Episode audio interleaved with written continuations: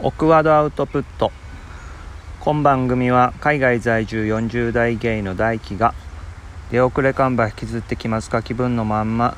恋までに得た飛ばしか知見ば試行錯誤しながら出力するポッドキャストです。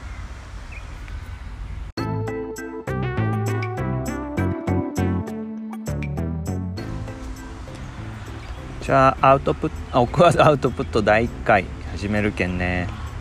えっと自己紹介からします。えっとこのポッドキャストは配信しよるポッドキャスターの名前は大輝って言います。DAIKI です。えっと昭和51年生まれの43歳になります。えっと生まれは長崎でえっと数年前に、えっと、日本でホニャララバーガー中ハンバーガーが有名になっとった町の出身です。まあ厳密にはちょっと違うとやけど一応そういうことにしておきます。えっとオーストラリア生活が、えっと、今年で14年目。えっと今は、えっと、西オーストラリア州の州都、えっと、州の首都ってことですね。の、えー、パースっていう町に住んでおります。えっとオーストラリアには2006年にワーキングホリデー制度っていうやつを使うてから来て、えー、たまたまね語学学校に通うた後に、えーと、バイトで働き始めた職場で、えっと、いわゆるビジネスビザっていうやつと、えっと、その後に永住権ばサポートしてもろって、えーと、気が付いたらいつの間にか、えーと、ずっともう13年だからもう14年目になるんやけど、えーと、ずっとパースに住んでおります。えっ、ー、となんかねそうねえっ、ー、とどがんことでもなんかこう海外生活のこととかえっ、ー、と普段童顔生活とかプライベートが過ごしようとかとか、えー、なんかねたいこと何でもあったらえっとちょっとねよかったらハッシュタグにひらがなで「オクワード」ってつけてえ、っとつぶやいてもらうかあまあ DM でもこの、えっと、オクワードアウトプットのアカウントあってそれかその大輝の個人の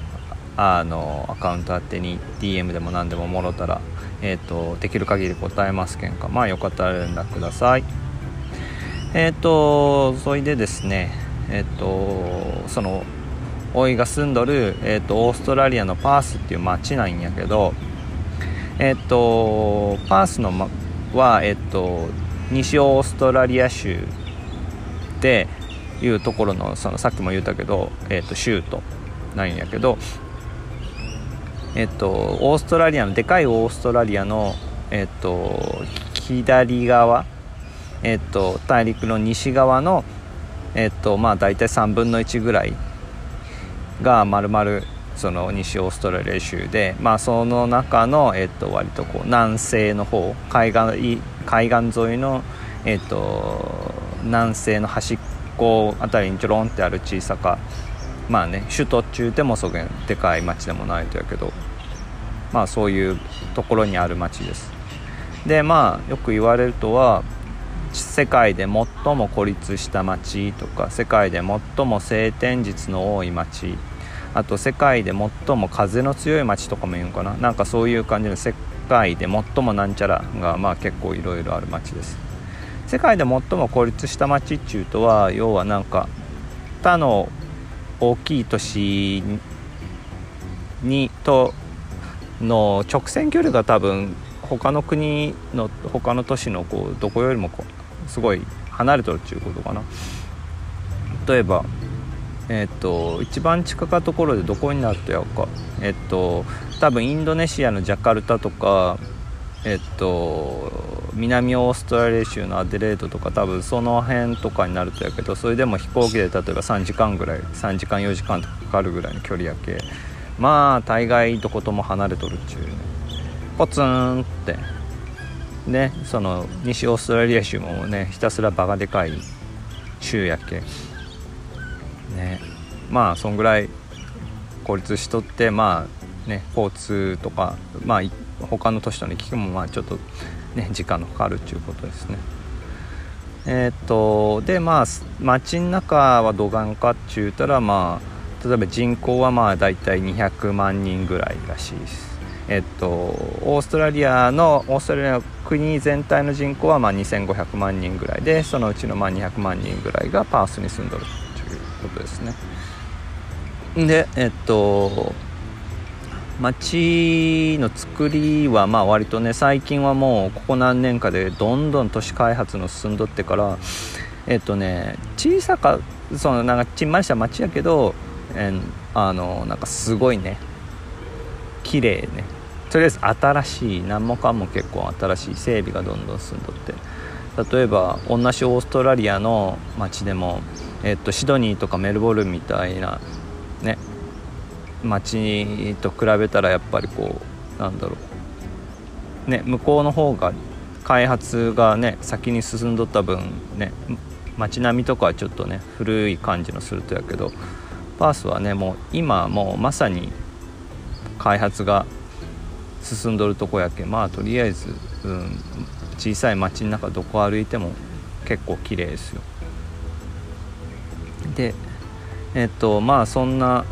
パースの主要産業ちゅうたらまあやっぱり一番最初に挙げられるとは天然資源の採掘と輸出ちゅうことになるらしかです。まあえっと鉄とか金とか液化ガスとかそがんとがまああのほっちゃ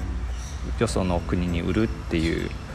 そういうとこですね。まあそれによってまあ割とこう税収があって、まあ、その税収でもって町の開発がどんどん進んどるだっていうのもあるらしい。一時期ねそのなんだっけ。景気の良かった頃にねガンガンそこからの税収があったもんでからこう今町の開発がどんどんその進んだとやけどまあ現状としてはねまあそのもう景気も落ち着いてしもうてまあ多分都市開発もこの辺で一旦打ち止めぐらいかなぐらいな感じらしいんですがまあ動画になることやらですね、まあ、将来的にもっとねこれから景気が良くなることがあるのかどうか。まあえっと例えば客観的な評価そのパースの街の客観的な評価としてはえっとね有名なあの経済誌の「エコノミスト」っていう雑誌がありますけど、えっと、その雑誌で、えっと、世界で最も住みやすい街のトップ10にも、えっと、過去にトランクインしとったりとかしとよよくね何年か、えっと、続けてトップ10ランクインしたりとかもしとっていました。があ、えっと、2019年版っていうとさっきちょっと調べたら、えっと、14位らしいです。2019年版去年ですね。で、えっと、ちなみに1位がオーストリアのウィーン。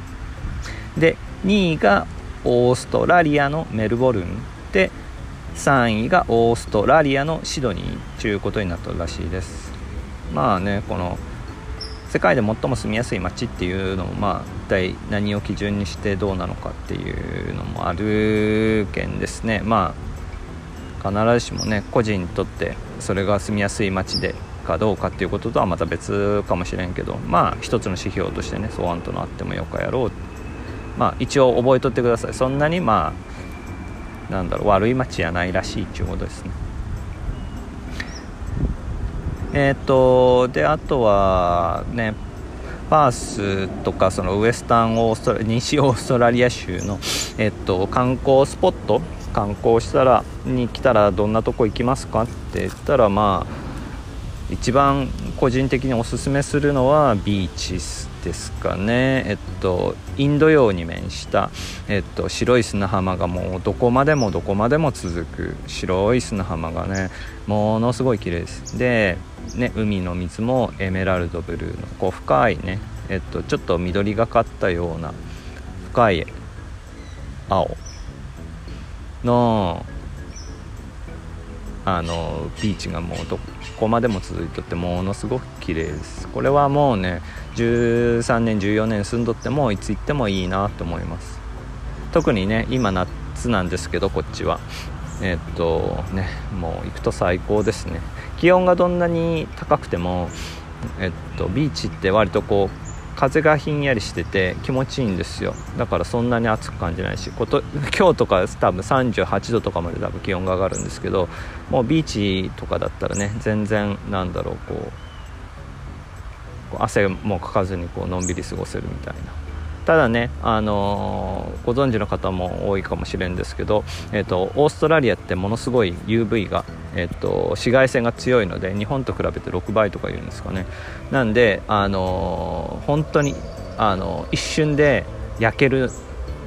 その上それをこう1時間とか2時間とかねそのまんまにしてるとえー、ともうあっという間にこうやけど状態になったりしてねもうシャワーが大変ですその日の晩夜の。もうねめっちゃヒリヒリします。ねあの皮膚がんとかがね多い理由とかの一つだったりとかもするとやろうと思うけれどもこの国で。まあだからね日焼け止めは必須です本当に。まあそんなビーチですけどあとはねキングスパークって言ってえっとパースの都心部のすぐ横に大きな公園があってですねその公園が高台になってるんで、えっと、町とあとその町に沿って流れるスワン川っていうね川がねこう見下ろせるんですよね。でまあ大体パースってあのパースオーストラリアってググってもらったら画像が街の画像がポンポンって上がってくると思うんですけど大体その画像ってあのキングスパークから撮った写真です。とりあえずあのあれになりますよ。なんだろうお土産話にはなりますよ。昼に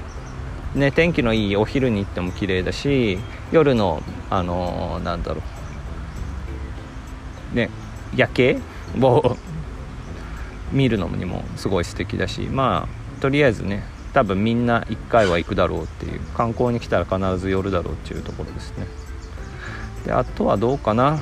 メジャーなのはあとはロットネスト島ですかね。ロットネスト島って言ったらねえっと何があるかっつったらまあフェリーでそのパースの町から1時間ちょいぐらいかな。でえっと着くところにある小さな島なんですけどえっとクオッカっていうねクオッカワラビーとかって言われてるのかなえっと、そういう動物がいてですね世界で最も幸せな動物とかね世界で最も大好きですねみんなね。えっとそういう動物がたくさん生息してる、まあえー、島ですよ、ね、こうよくね有名人がセルフィー撮ってとかって一緒にあげてたりとかしますけどね。私も何回か行ったことありますけどあんまり旅行しないんですけどね。国内旅行はあんまりしてしたことがない人なんですけど、えっと、ロットネスト島だけはなんか45回ぐらい行ってて結構ねいいとこです。ただね風が強いんですよね、まあ、この街もパースの街自体が風、ね、世界で最も風が強い街とか言われてたりするぐらいそのロットネスト島も風が強くてあの結構ね天気が良くてもジャケットがちょっと1枚いるかなぐらいな感じでひんやりしたりとかするのでまたねちょっとね街とはちょっと違う感じですけどね。まあ自然があってなんかあとはコテージとかがあってビーチがたくさんあってあと灯台が立っててみたいなね。なんかうん何もないけどまあなんか何もないのを楽しめる。こうサイクリングしてねこう島一周したりとかできるんですけど楽しいですよ。何回かそれをやって迷ったりとかしてもう 自分はどこにいるのか分からなくなってたりとかしましたけど楽しいです。ここもまあ行ってもらいたいとこですかね。観光スポットで言ったら。まああとはワイナリーかな。えっとワイン作ってるとこですね。ワイン農場。えっととりあえずねワイン美味しいので白も赤も。ね現地で作られてるワインなかなか素敵ですよ。えっとマーガレット・リーバーっていうねえっとその西オーストラリア州でもうえっと有名なワインの産地があるんですけどそこら辺のワインとかね直接だからワイン農場を訪れてテイスティングさせてもらったりとかねその新鮮なワインを買い求めたりとかっていうのもできるのかな？なんかそういうことをが楽しめるとこです。はい。であとなんだっけ。世界自然遺産っていうのが結構たくさん西オーストラリア州の中にあってえっとちょっと今回きちんと調べてなかったんでね今度機会があったら調べておきますけどえっとその中にですねシャーク湾っていうところがあるんですね。世界自然遺産のシャーク湾、えっと、パースの北の方にあるもうちょっとだいぶ離れてるんですけどねこれこそ多分飛行機で23時間ぐらいかかるんですけど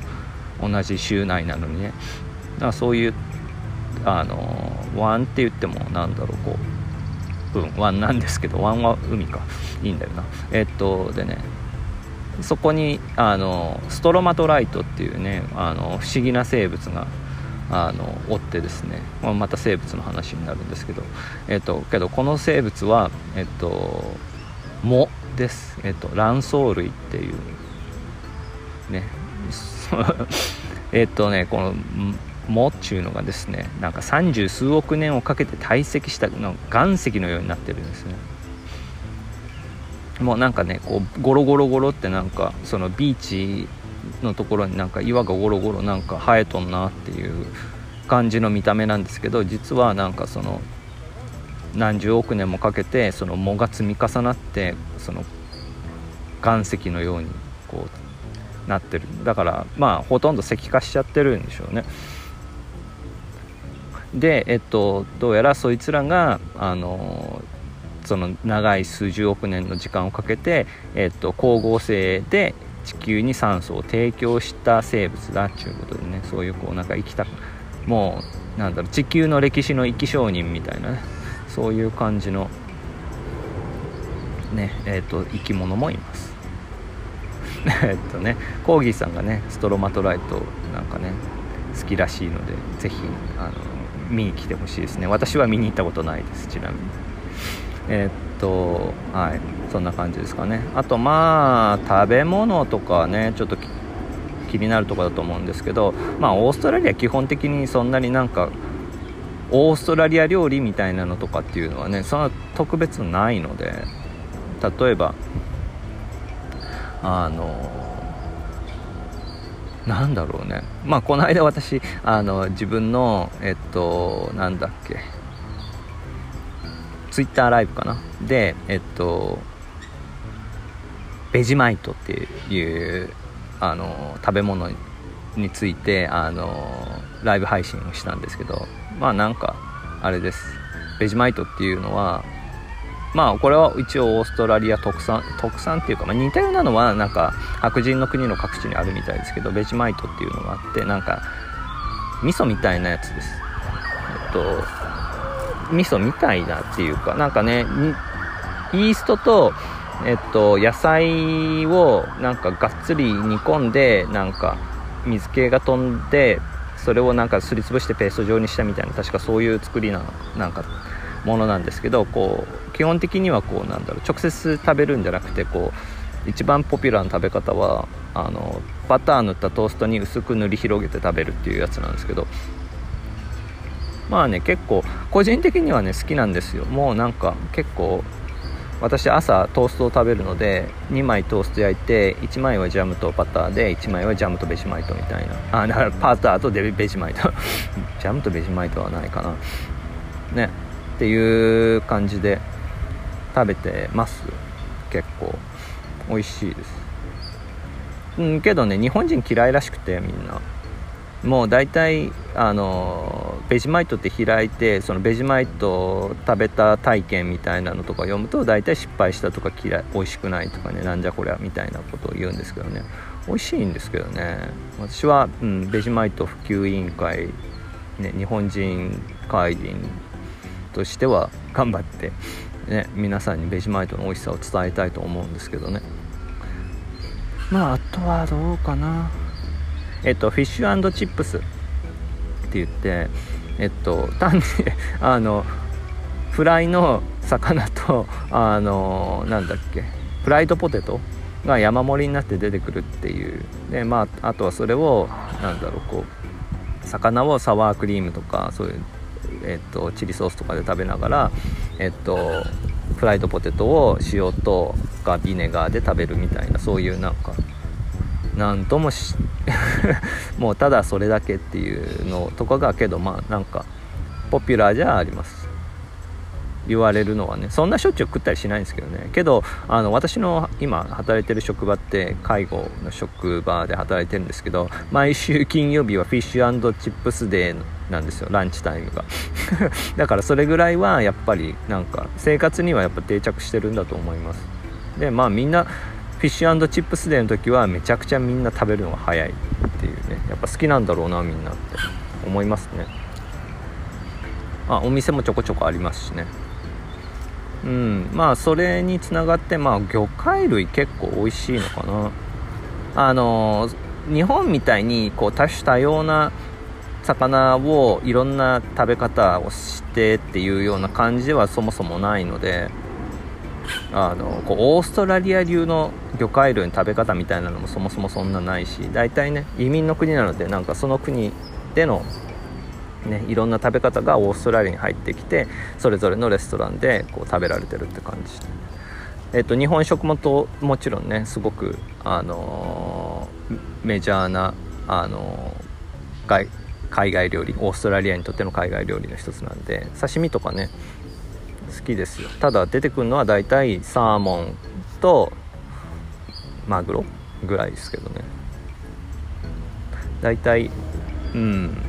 魚で言ったらそんな感じなのかな。あとはまああのなんだっけロブスター伊勢エビはなんか普通に海で取れるらしくてあのいろんなところで中華料理屋さんとかね結構水槽でかい水槽にこうボンって入ってたりとかするしあとなんだっけブルースイマークラブって言ってまあなんか渡りガニみたいなカニがなんか汽水域あの海と,、えー、と川の水が混じり合うようなところでなんかたくさん取れてそれもすごいえっ、と美味しいですね。普通にエビとかもあの売ってるし。そうですね。まあ魚介類美味しいんじゃないかな。美味しいっていうかね、まあ、ただ食べ方としてこの料理が美味しいみたいなのがないっていう。材料素材はいろんな素材がこうなんだろう。地産地消されててまあ美味しいものは多いんじゃないのかな。まあそれこそねまあオージービーフにしてもねその他もろもろ野菜や果物にしても、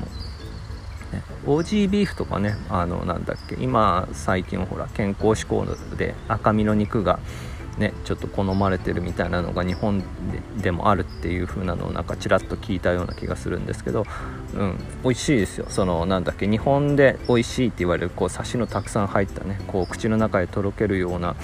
あの和牛のお肉とかっていうのも美味しいんですけどあのオージービーフでもこう高級なお肉の類のものっていうのは赤身肉でなおかつ柔らかくてすごくジューシーで美味しいですね。あとまあ野菜も普通にその野菜そのものとかがこうスーパーで売ってるものとかでも、えっと、日本のものよりなんか甘くて味が濃くて美味しいなと思いますね。私日本では例えばセロリとか人参とかってそんな好きじゃなかったですけどこっちでものすごく普通に食べれるし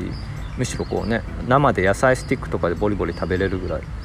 うん美味しいです。なんだろうこう例えばセロリとかめちゃくちゃこう臭みがあるじゃないですか。あの独特の。あれがねああいう癖がねあんまりないんですよねこっちのセロリって。すごい食べやすい。うん。まあ、あとは飲み物で言えばさっきも言いましたけどワインは普通に美味しい。いろんなワインがねあの、なんだっけお酒屋さんボトルショップって言いますけど酒屋に行くとガーンって置いてあってワインはもうね大体こう棚にこうずらずらって並んでますから日本であのチューハイとかね みたいなのがこうコンビニで並んでるみたいにこう棚にいっぱいにそういうのが並んでたりとかあと普通にビールもすごいたくさん作られててオーストラリアのビールってあのなんだろうこう日本のビールよりもこう炭酸がちょっと弱めでこうサラサラ飲めるんですよね。であのペールエールとかなんちゃらエールっていうようなその類のビールとかっていうのはちょっとフルーティーな味わいとかもあってもうねこう夏には必須ですねビール本当に。仕事から帰ってきたらまずはビールみたいな。本当に美味しい。だからね何だろう。そん食べるものなんかその特産物とかなんかこうこの料理はこれってあのはオーストラリア料理だこれ食べろっていうのは特にないんだけど何食ってもそこそこ美味しいとは思います。ね。あんまりなんかねこう寿司とか天ぷらとかみたいなのはないのでねオーストラリアでいうところの。まあなんかブッシュタッカーって言ってあのそのオーストラリアの原住民だであるアボリジニっていう人たちのあのなんだろうこう要は荒野で生活している人たちが食べる食事みたいなのっていうのがまあ言ったら本当はねいわゆるオーストラリアの固有の料理なのかもしれないけど私直接食べたことないけどね。えっとそういうのもあります。まあそれはちょっとブッシュタッカーについてはねなんか機会があったらね私も食レポを一回してみたいなと思うんですけどね食べられるところそんなにないのでちょっとまあそういうのはね機会があったら是非あのこのポッドキャストでも伝えられたらなと思います。はいえっとですねではあともう一つまあ皆さんもちょっと気になってるであろう、えーと、パースのゲイ事情についてなんですけれどえっとゲイバーが一応あります。小さい町ですけどゲイバーが、えっと、2020年現在2軒あります。えっと1軒は老舗のザ・コートっていう街のど真ん中にあるえっとすごい古いゲイバーがあります。えっと建物も本当になんか昔ちょっとえっと56年ぐらい前までは本当になんかお化け屋敷みたいだったんですけど改装されてあのちょっとモダンな感じの綺麗なえっと、バーになりました。普通にあの楽しく飲みに行けるとこになりました。その前は本当になんかもう超バス上のなんかねほんなんだろう。まさにゴーストタウンゴーストハウスみたいな。ホーンテッドハウスかよぐらいなぐらいに結構やばい感じだったんですけど綺麗になりました。でまあ大体週末になるとあのねこう夏の時期とか特に列行列ができるぐらい人が入ってますね。えっとあともう1軒がなんか2019年の4月にオープンしたばっかりっていうね。えっとバーラムっていう、えっと、LAMB あのなんだっけ子羊のラムですかね。っていうバーが、えっと、パースの隣の町のスビアコっていうところにオープンしたみたいです。私はこっちまだ行っていないのでちょっとこれもねなんか機会があったらね行ってみてちょっとねレポートお届けしたいんですけどね。どんな感じなのか。まあおそらくここのバーラムにしても老舗のコートはももちろんそうなんですけど、えっと、ミックスバーなんですよね。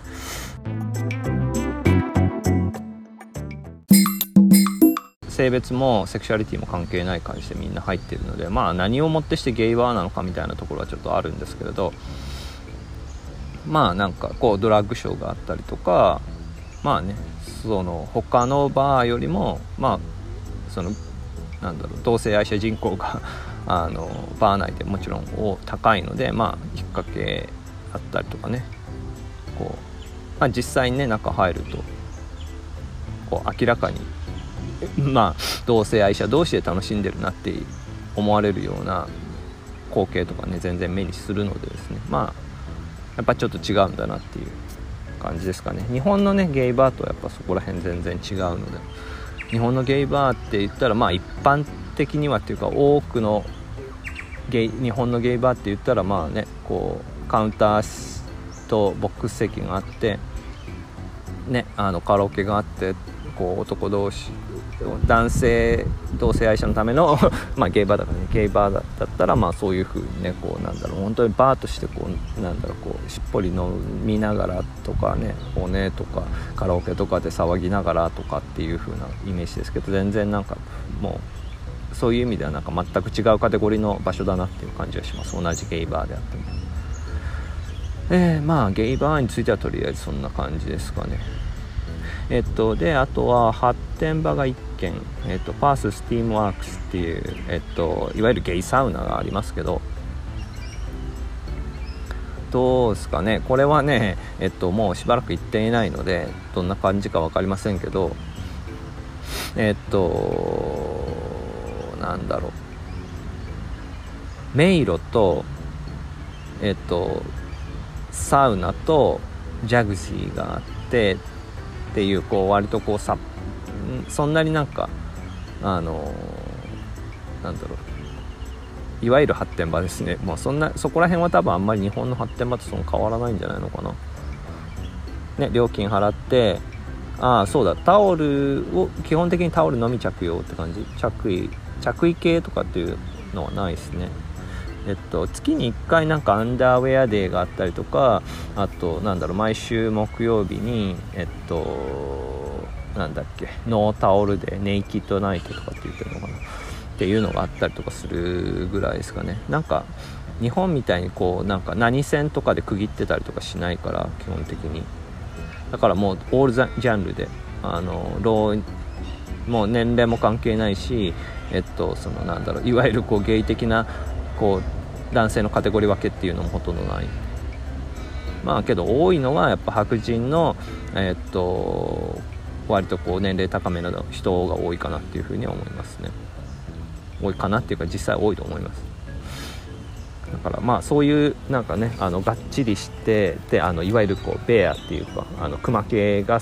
のお父さんが好きな人とかだったら行ったら楽しいかもしれない。はい。まあえっ、とそういう発展場だからえっ、となんだ流量発展場っていうやつはそこ1軒だけです。昔もう1軒あったんですけどね。けど潰れちゃいました。えっ、とあとはゲイクラブが1軒コネクションズっていうのがあってそっちはまたね、まあ、ここがね難しいところでその、うん、さっきの挙げたあのザ・コートとザ・ダムも多分そうだと思うんですけどえっとね普通にあの広くてあの DJ ブースとダンスフロアがねあるんですよね。であの結構踊らせるんです。飲みながら踊りながらっていう感じなんで。まあゲイバーに限らずオーストラリアでバーっつったら大体そんな感じなのでクラブと何が違うんだろうっていうね。多分こう営業形態が違うとかね営業時間が違うとかなんか多分そういう区切りはあるんですけどあのうん。けどそれ以外になんか特別違いがあるのかって言われたらなんかそんなない気がするんですよね。実際コネクションズとかも。行ってみるとやっぱり基本的に置いてあるなんだろう設備としてはその飲むためのバーカウンターがあり、えっと、フロアがあって踊れてみたいな。であのイベントがちょこちょこあるみたいなね。そういうのは変わらないから。どうなんだろうね。うん。まあよく分かりません。その辺についてはどういう風な住み分けになってるのか。ただゲイバーはそのバーのは基本的に夜中夜夜中の2時ぐらいに閉まっちゃうけどゲイクラブって多分明け方ぐらいまで開けられてるて。でゲイバーが週末ゲイバー例えば土曜日の晩とかにゲイバーが2時で閉まったらそのままゲイクラブに流れるみたいなそういう流れは見たことがあります。そんな感じですかねあなんかいつの間にか私も標準語で喋っとるやない。そんな忘れてしもうとったわ。これはえっ、とねエクストリーム長崎弁でお送りする番組やけねえっ、とどうやったっけ？えっとあとそうね。そうでまあゲイ事情の続きで言うと白人が多いが人種は多様。まあそうですね。そのなんだろう。まあ人種の話はねちょっとねいろいろセンシティブな野犬が あの難しいんだけどまあいろんな国からねこういろんな人がやってくる国やけオーストラリアって。ね私もね蘇我言ったらねこの国で言ったらま外国人やけんか。一応ねあの国籍はまだ日本なんでね。えー、っとまあ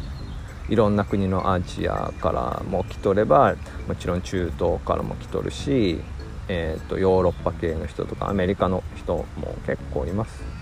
いろんな人がいていろんな生活スタイルでいろんな文化があってね。まあまあ楽しい。だからこう例えばアプリね。開くともうねこう混ぜ小勢ですよ当然。いろんな見た目の人がたくさんいるっていうね。まあちなみにそのアプリは、ま、多分一番主流なのはグラインダーなんやろうなと思います。まあ普通にね出会い系で。日本でどんくらいねこのグラインダーとか。あとジャックとかね。使われ使われてないっていうのをはあんま聞きますけどね。よほどなんだろう。外国人の人と知り合いたいっていうんじゃなければっていう。あとはなんかスクラフとかコーネットっていうねアプリもあってまあ多分その辺とかも使われとるんじゃないかなと思うんですけど私も最近アプリ全部削除しちゃったんでちょっとよくわかんないんですけどスクラフとかもう全然使ってなかったしグラインダージャックぐらいだったんかな。えっともちろん内門も一応なんだろう。あ使えおうと思えば使えるんですけどえっとアジア人もちろんアジアもちろんっつったらだけどアジア人ばっかだし、えっと、日本人がそもそもおらんのでパースには。どれだけ使えるとやかっていう感じですかね。えー、まあそんな感じですかね。あとまあ他にねなんかゲイ事情についてもなんかね聞きたかことのもしあったら「ハッシュタグオクワード」で聞いてとかあと DM で全然聞いてもらっていいんでまあそしたらねこうポッドキャストで取り上げたりとかとかもできるんでなんかいろいろ聞いてください。はい。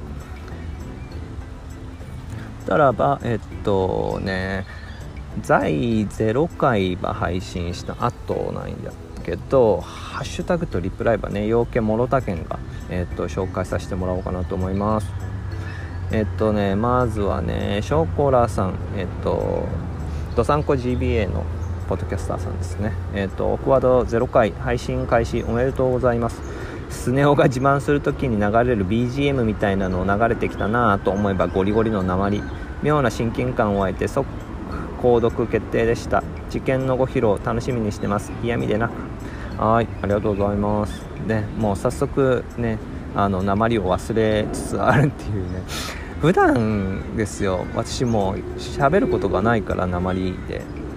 もう うっかりすると忘れてしまうんですよね。でショコラさんはねあのとしきさんと一緒にねあの海道北海道鉛っていうんではないですよね。なんか北海道弁？あの、ね、自分のことを「我」って言ったり、ね、そういうのとかでねこう北海道味を出しながらこうやっとれますけども、ね、なんとか長崎味を出してやっていきたいんですけどね。気が付いたらもう忘れるっていうね。まあちょっと善処します。ありがとうございます。であとまあね知見の話とかねどうなんだろうね知見なんてね。知見なんて言葉つ体操の言葉使いましたけどね何があるのかっつったらね何もないのかもしれない。はいえー、っとで次が、えー、っと東京タラレバゲイさん。はいありがとうございます。え、ー、と大樹さんポッドキャストクワード解説おめでとうございます。オーストラリアに10年以上住む海外在住日本人ゲイ独自の視座。とても楽しみです。一人語りになるのでしょうか。全人類 YouTube かポッドキャストをやったらいいと思う。みんな続けかっこわらはいありがとうございます、えー、東京タラレバゲイさんもえっ、ー、と前髪系ゲイブロガーの BL のリアルっていうねポッドキャストをされている方ですね。ソキさんと一緒にですね。ねもうちょこちょこねあのー、私のこう個人のアカウントの方でもね絡ませていただいてね。ありがとうございます。はいもうねゲイ海外在住日本人ゲイ独自の視座みたいなのがねあるのかないのかよくわからない視座を、まあ、できれば提供できればなと思いますけどね。頑張りますんでよろしくお願いします。はいでえっと次。はいスラッシュさん。えーと、僕も九州出身やけん方言が懐かしかこれから楽しみ楽しみにしておりますね。はい。ねありがとうございます。スラッシュさん。ね有名ポッドキャストリスナーの スラッシュさんですね。えっ、と九州出身やけんということでね嬉しかですね。もうねこう何が大変ってあのまあ私もだからもうこうやってほとんどあのなんだろうこう鉛で喋ることが結構難しいなというのもあるけどえっと何やろこれをさらにこう文章に文字起こしをしようと思うと当然あの「や、ん、やけんとかねあの変換されないですから、ね、変換されないというかこうなんだろう認識しないですからねこう自動変換とかでね。うあのこう手打ちとかしてても。そういうのが面倒くさいんですよね。こういちいちこうね標準語でバーって一言打ってその後あの鉛をあのうち鉛に打ち替えるみたいなねそういう面倒くさいところがあるので大変ですよね。わざわざねこうそこら辺をこう頑張ってスラッシュさんはこう鉛をつけてこうねメッセージしてもらったということでね感謝しております。ありがとうございます。はい。えっと次ザッキさんがねえっとクワードを聞き始めたっていうことでえっとつぶやい回つぶやいていただいてますね。オクワード始める件の在0回の分ですね。ありがとうございます。はい。で次えっとデブたかしさんですね。えっとこちらうつげーっていうポッドキャストをされてるポッドキャスターのデブたかしさんですけど、えっと、聞いてみた福岡弁元モームスの田中玲奈を彷彿とさせられてあげです。これからも聞きますと。ありがとうございます。ね。こうマイペースにねこうとつとつと語るスタイルのデブ隆さんのえーと、ポッドキャストも私もね拝聴させてもらっておりましたけどね。えっ、ー、とね。そうなんですね。田中玲奈っていう人がいるんですね。私ねもう本当にねアイドル疎くてもうねそこら辺はねほぼ失格なんですけどね私ね。まああの福岡弁ではなくてまあ福岡福岡弁もですね私福岡に10年ぐらい住んでたので実は結構福岡弁も入っとるはずなんですよね普通に喋ったらね。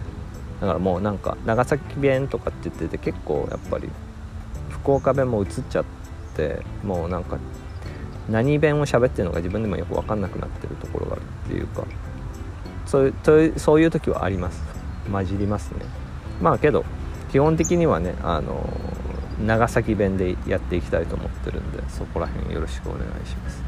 でねそのなんだっけ田中玲奈さんの、えーと、自負をあのデブ高橋さんつけてあのツイートしていただいてますね。ね可愛らしいアイドルらしいこう衣装を着てねニヤカーって笑ってますね。可愛いです。ありがとうございますデブ高橋さん。であとまあえっとハッシュタグがそんな感じですね。えー、っとあとはそのなんかリプライとかでねちょこちょこっといろいろいただいてたんですけれども。えー、っとどこだ？そう一番最初にね速攻で反応していただいたえーと、光一さんあとオンワード。オンワード多分なんか映画のタイトルなんですかね。大好きなんですかね。えっとゲイ的ニュースラジオのポッドキャスターの方ですね。えっとつぶやいてえっと返信リプライの形で、えっと、ハッシュタグオクワード体験をねつぶやいてもらってます。ありがとうございます。じゃあこれちょっと紹介しますね。えっとのんけ生活中かっこ二十歳くらい。彼女とエッチしようとしてなかなか立たなかったので自分でジャークオフしていざ挿入した瞬間 行ってしまいとても気まずかった思い出があります。ああそれは気まずい。それは気まずい。ね彼女のその時の表情とかはねちょっとね見てみたかったなって感じですね。何が起こったの？あれ？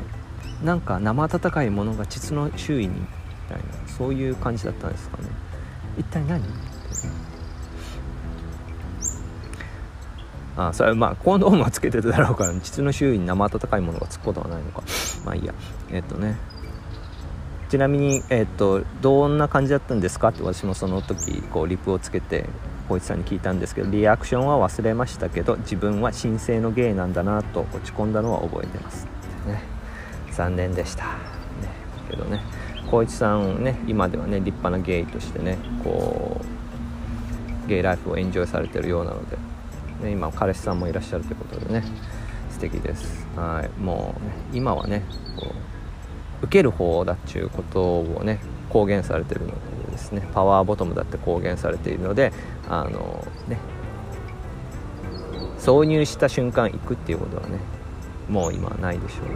もしかしたら今逆にね挿入させた瞬間行かせてしまうくらいの、ね、勢いになってるかもしれないのでその時は、ね、その話もちょっとね聞きたいですね。彼をあのにオクワド体験させた話とか聞きたいですね。ありがとうございます。はい。あとはねタラレバゲイさんがえっとリプライでえっと博多弁でのブランディング徹底してますね。坂数がです。えっと博多弁ではありません。はい長崎弁です。あもうまた忘れてる。ダメやねやっぱりね。こうちょっとここら辺ねあのまあ今回第1回やけかあのちょっと勘弁してね。頑張ってもうちょっと頑張ってね。あの長崎弁丸出しで喋れるようにあの自分を教育していくのでその辺よろしくお願いしますブランディング徹底できてませんでしたっていう話ですけどね。えっと超個人的にはオーストラリアって人種差別がすごいって聞くのでセクシャリティも絡まるとどんな感じなのか知りたいです。ネクターがない時よければこのテーマ取り上げてください。雑魚ですがいつかゲストで呼んでくださいと。まあねそういうことでタラレバゲイさんから、えっと、リプライいただいてますけれども、えっと、人種差別がすごいってね一体どこで、ね、聞かれたのかなと思いますけどね。どうなんだろう。こう白豪主義とかっていう言葉があったりとかするのでそういう話そこら辺でなんかつながそこら辺つながりで聞いたのかなと思うんですけど。まあそうですね。それについてはねなんかちょっとねこれもまたセンシティブな話なんで、えっと、頑張ってちょっと少し私も勉強してから話したいなと思いますね。こういうネタ自体はね全然こうどんどん取り上げたいなと思ってるんでよかったらねちょっとまとまった時にまた話はさせてもらいます。でねゲストで呼んでくださいとかって言ってるんでももちろんあのもうゲスト出演とかねめちゃめちゃウェルカムなんでよろしくお願いします。よかったらね今度連絡するんで個人的によかったらよろしくお願いします。はいえー、っとそんな感じかな。ああとは小田急線さんがえっと私が この第1回を全然ずっと撮れてなくて「はよ撮らにゃはよ撮らにゃ」と思っとったら「えっと待ってます」ってね。方言フェチなどでこう来てもらってますね。はいやっと撮りました。すいません遅くなって。とねデブたかしさんもねなんだっけ。リプライで「よろしくお願いしますけん」って。あのー、来てつけてもらってます。今後ともよろしゅうにって私がつぶやいたのにねよろしくお願いしますけんつけてもらってます。ありがとうございます。はい。まあそんな感じかな。はい。もうね長らくお待たせしてしまったんですかね。お待ちし待ってていただいてたんだったら何や何よりですけどね。まあね古言にいっぱいねいろんな人からねこうねリプライやらハッシュタグやらねもろてからね。もう本当にありがたかです。もうねどうかどうか今後ともよろしくお願いします。はい、えー、とんだらそんな感じかいな今回は。今回はじゃあこの辺ぐらいにしとくけんね。はい。今番組に、えー、疑問質問苦言に苦情もろもろあったらツイッター上でハッシュタグにひらがなでオクワードってつけてつぶやいてやってえっと、あと、今番組で、えっと、ハッシュタグオクワード体験は募集しております。えー、日常生活の中でも非日常の時間の中でも気まずいシチュエーションがあったら「ハッシュタグオクワード体験」でつぶやいてやらんねえっとなんかあと他にね聞きたいこととかまあ何でもよかけんがこのポッドキャストのツイッターアカウント宛てにえっと DM 場所でやってくださいえー、近々ねお便りフォームとかもね作ることしますけんがえーと、その時にはまあねよかったら普通オタの方も頼むけんが。たらねえっ、と次回のカードアウトプットも聞いてやってください。どうもねありがとうございました。遊んだらね。この番組はスーパーモニャリエンターテインメントの提供でお送りしました。